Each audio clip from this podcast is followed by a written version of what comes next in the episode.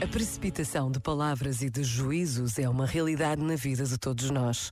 Faz parte da nossa condição humana, assim como das histórias pessoais de cada um, das diferentes sensibilidades e expectativas. No entanto, precisamos de contrariar o imediatismo das reações.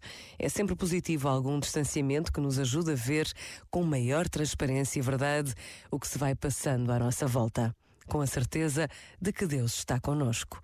Pensa nisto e boa noite. Este momento está disponível em podcast no site e na app.